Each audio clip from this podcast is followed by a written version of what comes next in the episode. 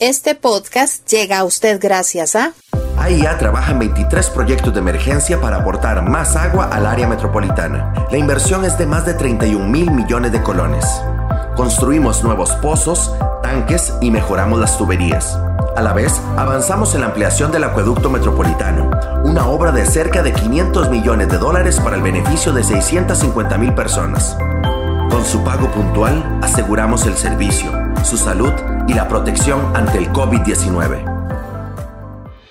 Desde hace 43 años, con 36 carreras y 35 mil estudiantes, demostramos que la educación puede trascender las aulas con el uso de la tecnología y que las personas pueden estudiar a cualquier hora y en cualquier lugar sin sacrificar su trabajo, familia o la seguridad de su hogar. Hoy estamos listos para superar nuevos retos, porque la vida sigue adelante y usted también. Avancemos juntos. Universidad Estatal a Distancia. Evite tocarse la cara, porque el virus que produce el COVID-19 entra al cuerpo por los ojos, la nariz y la boca. Por eso, evite hacerlo y lávese las manos frecuentemente con agua y jabón. Active su escudo. Caja Costarricense de Seguro Social. Esto es La gente quiere saber. ¿Qué tal? ¿Cómo les va? Pura vida. Gracias por acompañarnos desde San José, Costa Rica, Centroamérica. Les saludamos. Somos el grupo informativo El Guardián y estamos encantados de la vida de que usted nos permita llegar hasta el sitio en donde usted se encuentre. Hoy con un tema fascinante.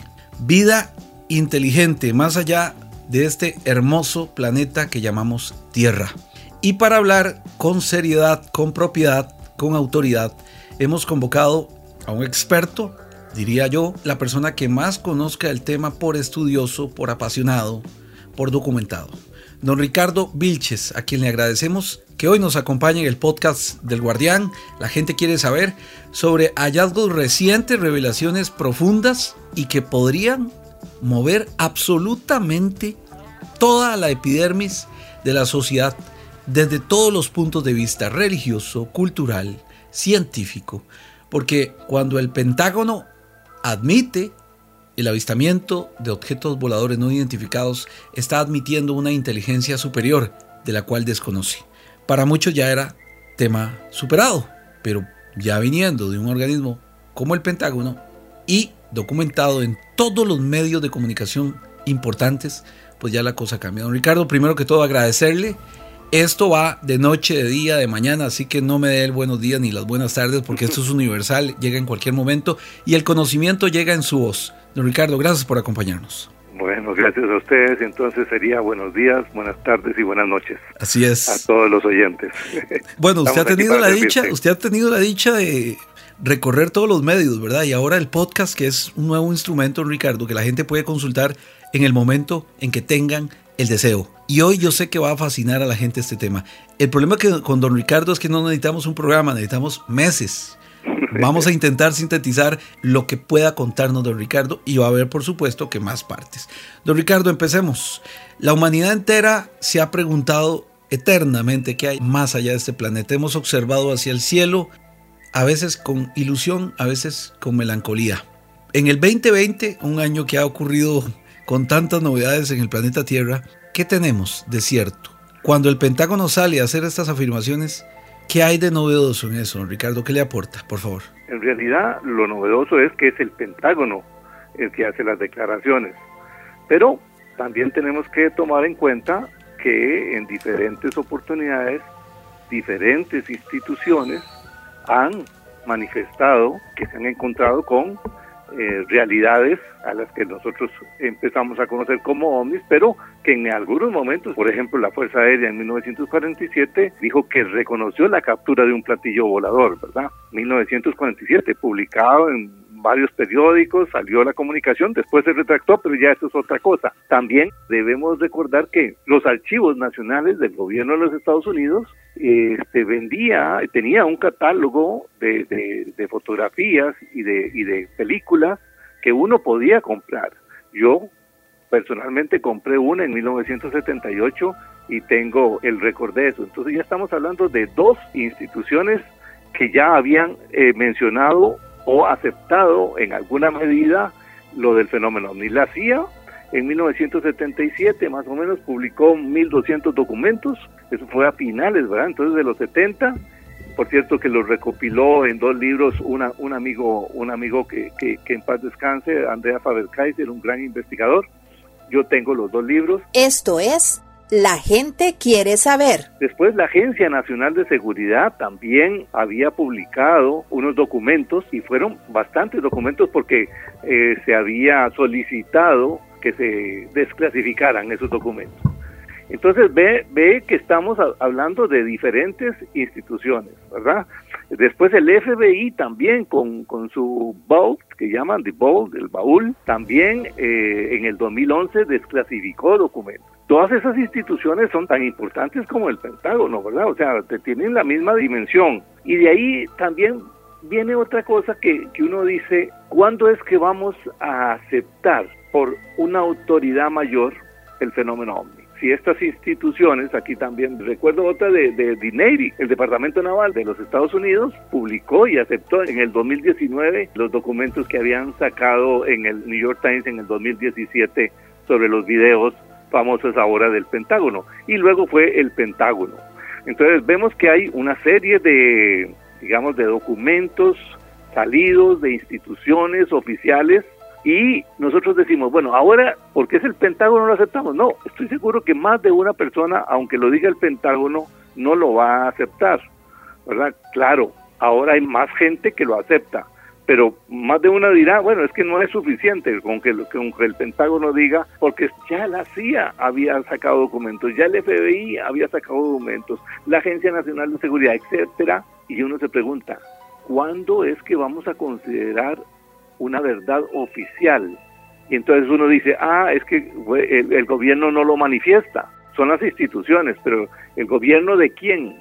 ¿El de Clinton, el de Obama, el de Eisenhower, el de Trump o de cualquier otro gobierno de otros países? ¿Cuándo vamos a aceptar eso como verdad?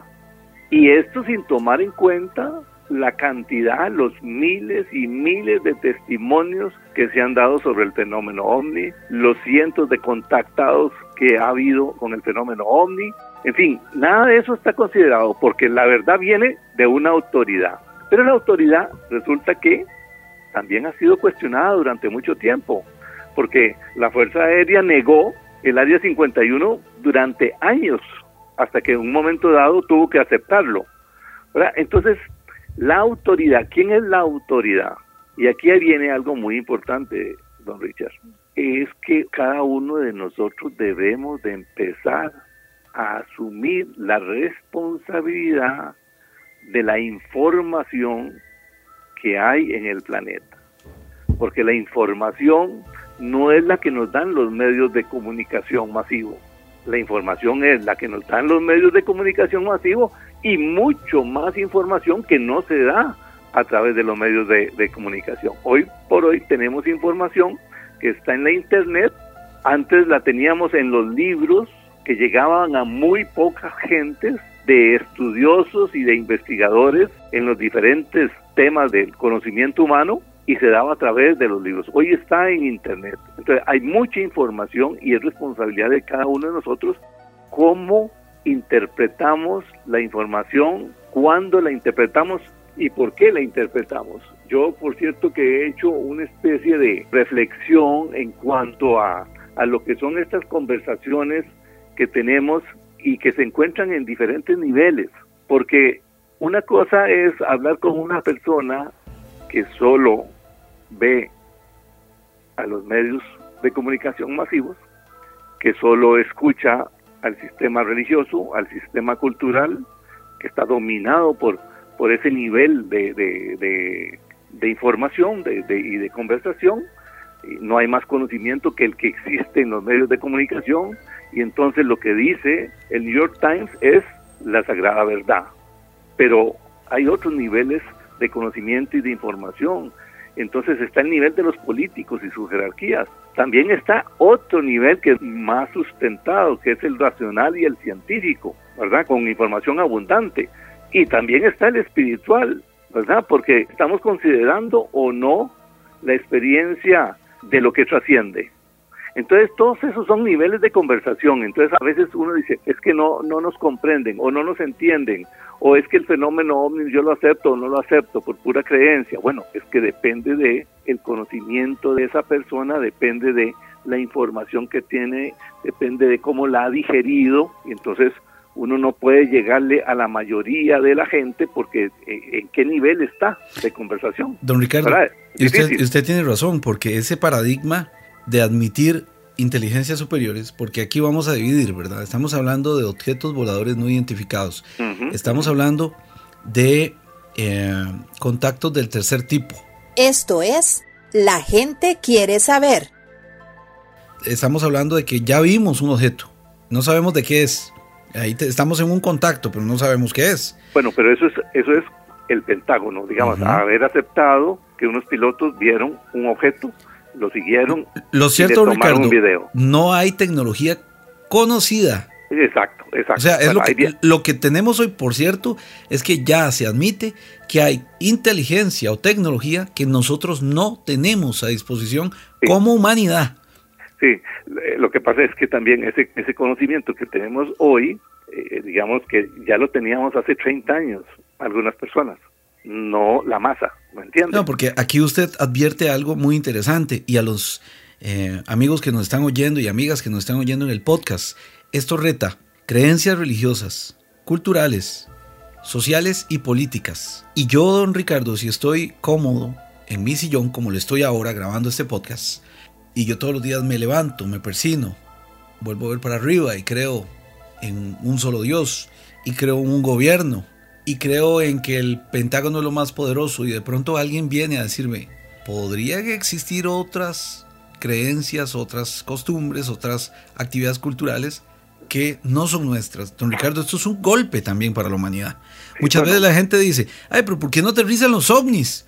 y ya hacemos contacto. Bueno, habrá mil formas, pero yo principalmente, si creo que son inteligencias superiores, habrán analizado estos escenarios de lo que es disruptivo, eliminar creencias desde lo político hasta lo religioso, don Ricardo. Sí, claro, es que, bueno, también eh, hay que empezar a considerar entonces toda la información que tenemos, toda la información, y ahí tenemos que entonces valorar si tomamos en consideración la historia, tomamos en consideración algunos, este, eh, digamos, eh, datos arqueológicos y, consistentes, si tomamos en consideración los sistemas religiosos y cómo fueron creados, quién los inspiró, cómo los inspiraron, cómo se realizaron, si estos sistemas religiosos siempre nos han controlado o no nos han controlado, qué tienen en común los sistemas religiosos, no ha sido el miedo como algo común, en fin, estamos de acuerdo. Y todo eso se nos puede caer, ¿verdad? los sistemas políticos creyendo que unos, unos, unos, sistemas son mejores que otros, ¿verdad? Se nos pueden caer esos paradigmas porque pueden, pueden ser cambiados. Pero en, en efecto, este, digamos, en la época moderna, vamos a decir, desde 1947 para acá, cuando ya se dieron unos contactos físicos con extraterrestres, cuando se hicieron los primeros tratados con Eisenhower, cuando se empezaron a conocer personas que afirmaban haber tenido contacto con extraterrestres, entonces, digamos, más cercanamente y ya sin tomar y valorar toda la información que existe, empezamos nosotros a pensar que, claro, que los paradigmas que tenemos pueden ser cambiados totalmente, porque nosotros, por ejemplo, cuando hablamos de la religión o de las religiones, hablamos de ritos, de dogmas, hablamos de religiones verdaderas, unas sí y otras no, cosas que nos dividen como seres humanos, y empezamos entonces a poder cuestionar todo eso que nos han dicho como verdad y que asumimos como verdad. Y podemos llegar y empezar a entender a través de lo que nos dicen estas personas que, que han tenido contacto y que han manifestado que han tenido contacto, empezamos a averiguar algunas cosas que habíamos interpretado mal. Entonces, por ejemplo, tenemos el caso, digamos, famoso caso de George Adamski cuando él tiene sus primeros contactos y habla de los hilos de Van Allen que no habían sido descubiertos. O tenemos, por ejemplo, el caso más reciente de Enrique Castillo Rincón, que tuvo sus contactos durante dos años, ocho meses, tuvo cinco contactos físicos, estuvo en 12 naves diferentes. Usted está escuchando el podcast del Grupo Informativo El Guardián. Estuvo 122 eh, horas, si no me equivoco, de conversaciones con seres extraterrestres físicos que dieron mucha información y entonces nosotros los que estamos investigando el fenómeno ovni, digamos que podemos tener una, una información extra, no oficial, ¿verdad? No la del Pentágono, y podemos empezar a valorar esos cuestionamientos de una manera diferente. Le cuento que eh, leo eh, con pasión el libro de Yuval Noah que se llama Sapiens, de animales a dioses, y en la página 158 habla del círculo vicioso. Dice así, todas las sociedades se basan en jerarquías imaginadas, pero no necesariamente en las mismas jerarquías. ¿Qué explica las diferencias? ¿Por qué la sociedad india tradicional clasifica a las personas según su casta, la sociedad otomana según su religión y la sociedad norteamericana según su raza? Y aquí usted habla de algo importantísimo. Cuando se tiene ese conocimiento o se adquieren esos conocimientos, estamos violentando ese círculo vicioso, porque las jerarquías imaginadas por la humanidad, don Ricardo Vilches, con quien conversamos hoy del fenómeno ovni, es lo que ha regido el mundo. De hecho, la burocracia construida y constituida en Babilonia, evidentemente tenía un propósito de organizar la humanidad. Don Ricardo, es que usted esto, del cual hoy nos certifica con documentos, porque lo que está hablando don Ricardo Vilche está documentado, es disruptivo, repito la palabra. Además me gusta mucho, ¿por qué? Porque esas jerarquías establecidas de un momento a otro se eliminan. Sí, y, eso probablemente va, va, va a pasar, ¿verdad? En, un momento dado va a pasar eh, cuando, la, cuando las personas logren una masa crítica de información suficiente para que venga esa irrupción, ¿verdad? Porque, porque va, va a venir. Figúrese, en este momento, la Organización Mundial de la Salud, por ejemplo, está siendo cuestionada totalmente. La autoridad mayor de sanidad del mundo está siendo cuestionada porque ya podemos cuestionarla, porque tenemos los elementos y la información disponible a nivel no solo de los medios de comunicación, sino a nivel de toda la red, y podemos cuestionar y podemos valorar, examinar cada una de sus contradicciones en los diferentes momentos de este COVID. Y de esa misma manera podemos entonces empezar a cuestionar a las Naciones Unidas, podemos cuestionar a nuestro gobierno, podemos cuestionar a nuestros ministros perfectamente, desde cuál perspectiva vamos a valorar todo esto que está pasando, porque porque la autoridad, ¿de dónde viene la autoridad? Por ejemplo, en este caso del COVID, y esto lo pongo así muy rápidamente, pero yo digo, si la directriz viene de la Organización Mundial de la Salud y la Organización Mundial de la Salud está fallando, entonces los ejecutores de esa directriz, que serían el presidente y los ministros, lo están haciendo mal. Podemos considerar eso perfectamente. ¿Por qué no? Lo están haciendo mal desde la parte, no de sanitaria, pero desde la parte económica sí. Bueno, de la misma manera vamos a empezar a valorar todas las cosas que se han hecho, por ejemplo, el secreto del fenómeno. ¿Por qué se ha mantenido el secreto del fenómeno? Bueno, porque estamos disruptiendo, rompiendo las jerarquías. O sea, lo que la gente tiene que entender es algo. Si yo mañana acepto, pero acepto absolutamente, usted lo dice bien, don Ricardo, con la masa crítica ya en manos de la gente, no con programas sensacionalistas ni nada, sino científicamente. Claro. O sea, ya la masa crítica en manos de la población, la población em, empezará a cuestionarse aspectos tan básicos como ¿y por qué voy a pagar impuestos?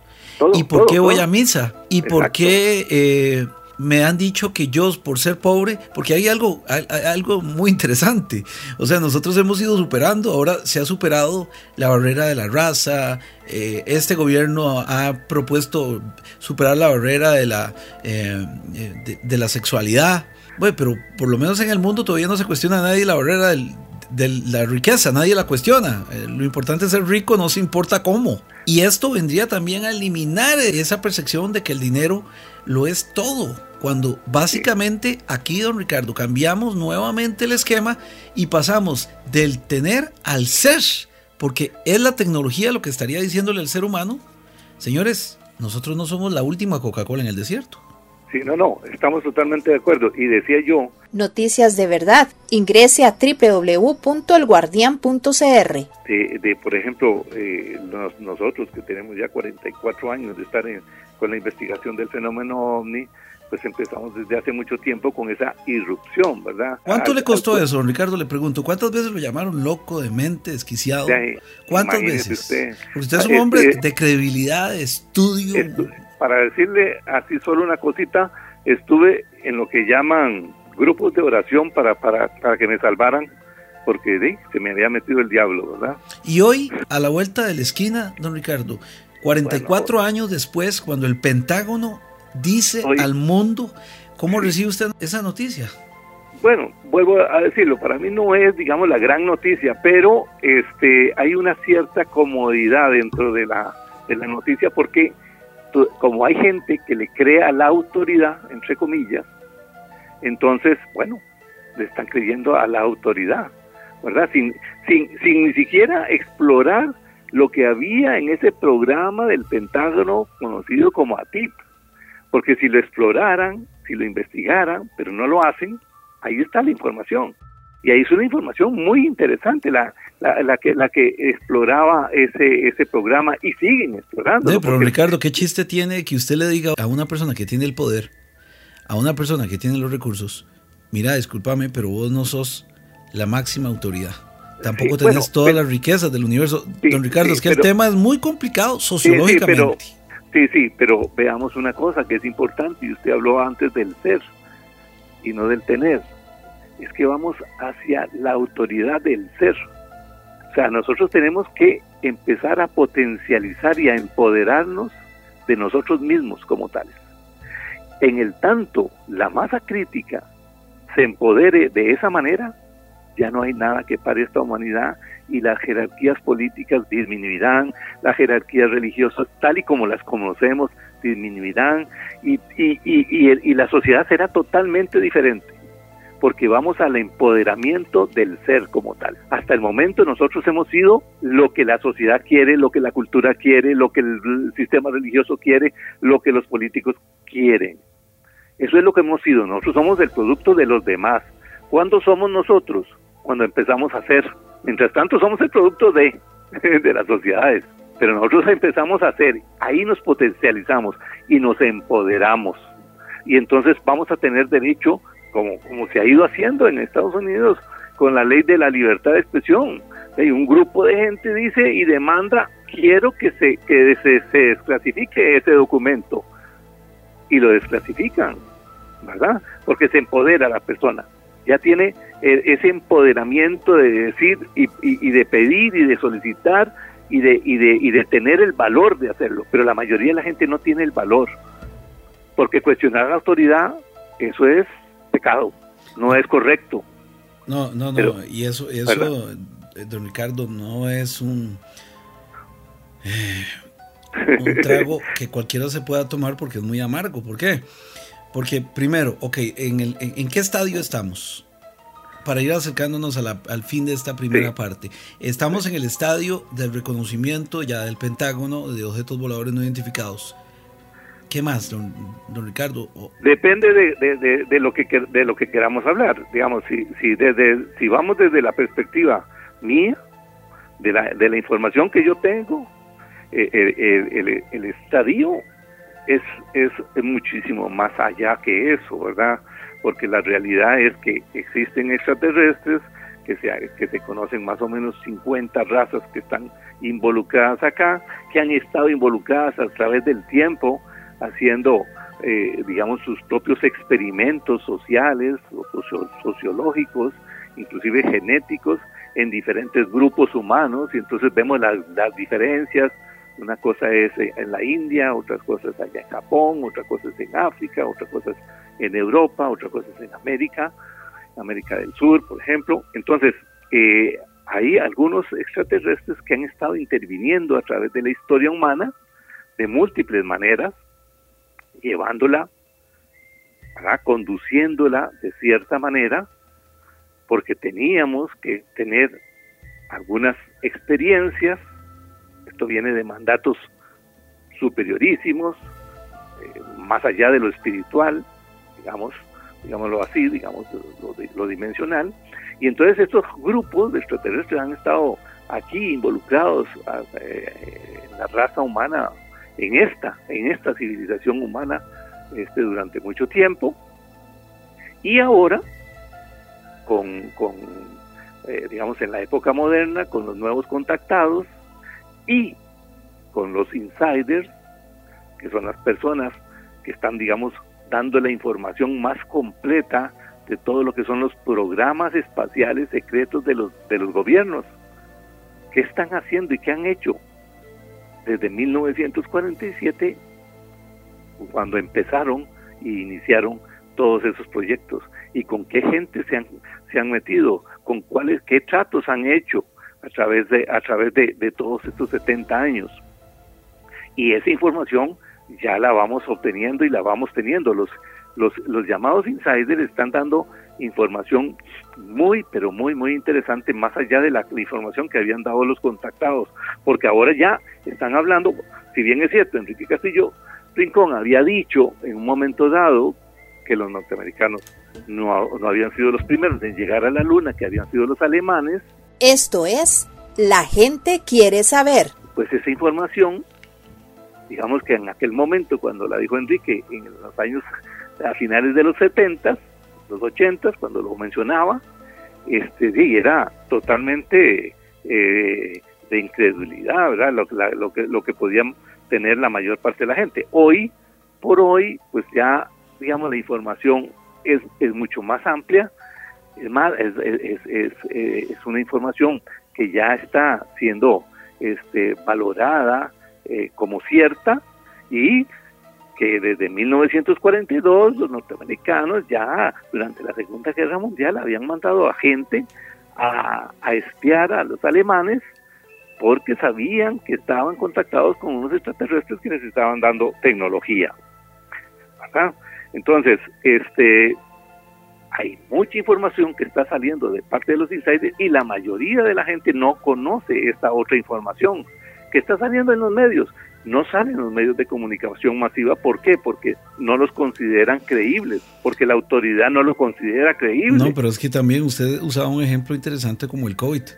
Los medios de comunicación han ido soltando lo que interpretan y logran entender. Porque, mm. por ejemplo, hoy el COVID es un misterio absoluto. Desde su origen no hay una claridad hay presunciones, pero no hay ningún artículo científico serio que haya publicado y dicho lo provocó el murciélago.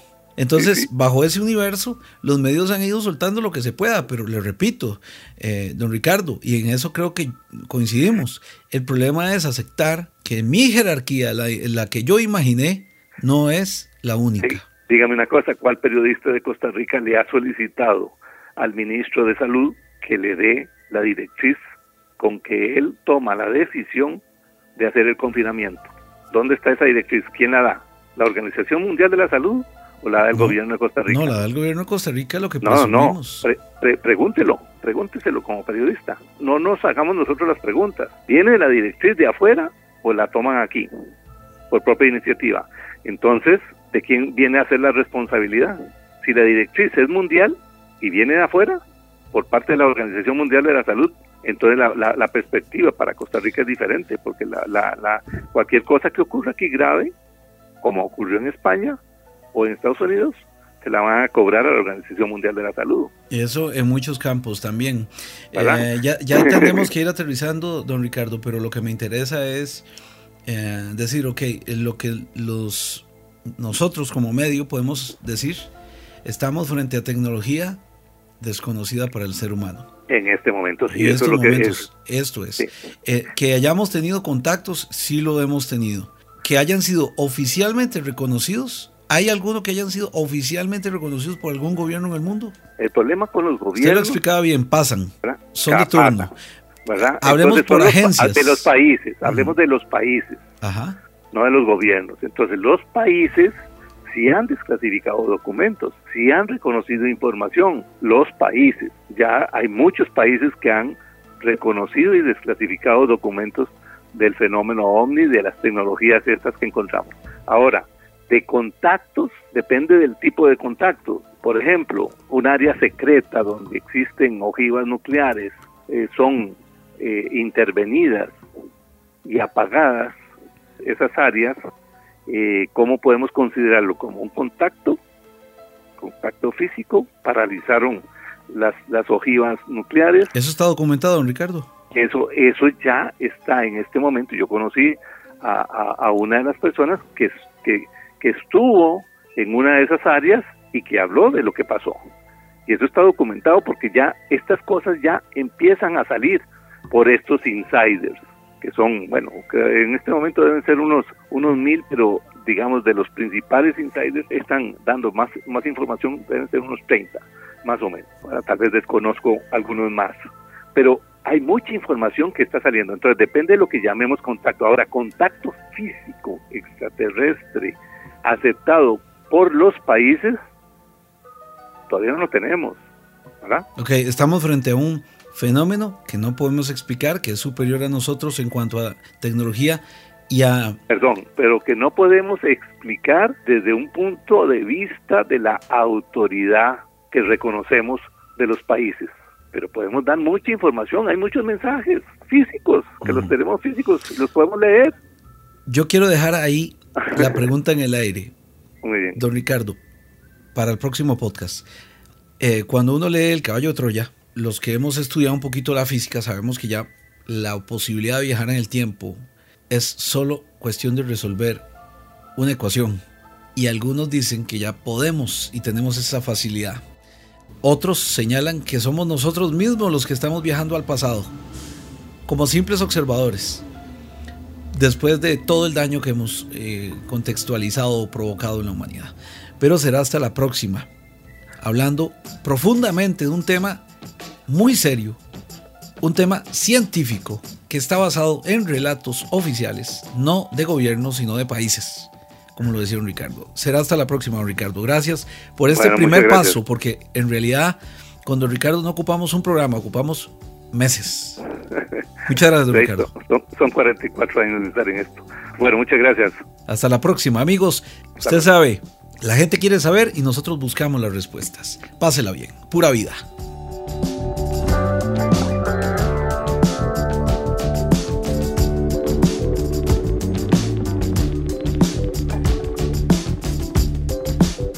Este podcast llega a usted gracias a... AIA trabaja en 23 proyectos de emergencia para aportar más agua al área metropolitana. La inversión es de más de 31 mil millones de colones. Construimos nuevos pozos, tanques y mejoramos las tuberías. A la vez, avanzamos en la ampliación del acueducto metropolitano, una obra de cerca de 500 millones de dólares para el beneficio de 650 mil personas. Con su pago puntual, aseguramos el servicio, su salud y la protección ante el COVID-19. Desde hace 43 años, con 36 carreras y 35 mil estudiantes, demostramos que la educación puede trascender las aulas con el uso de la tecnología y que las personas pueden estudiar a cualquier hora y en cualquier lugar sin sacrificar su trabajo, familia o la seguridad de su hogar. Hoy estamos listos para superar nuevos retos, porque la vida sigue adelante y usted también. Avancemos juntos. Universidad Estatal a Distancia. Evite tocarse la cara, porque el virus que produce el COVID-19 entra al cuerpo por los ojos, la nariz y la boca. Por eso, evite hacerlo y lávese las manos frecuentemente con agua y jabón. Active su escudo. Caja Costarricense de Seguro Social. La gente quiere saber.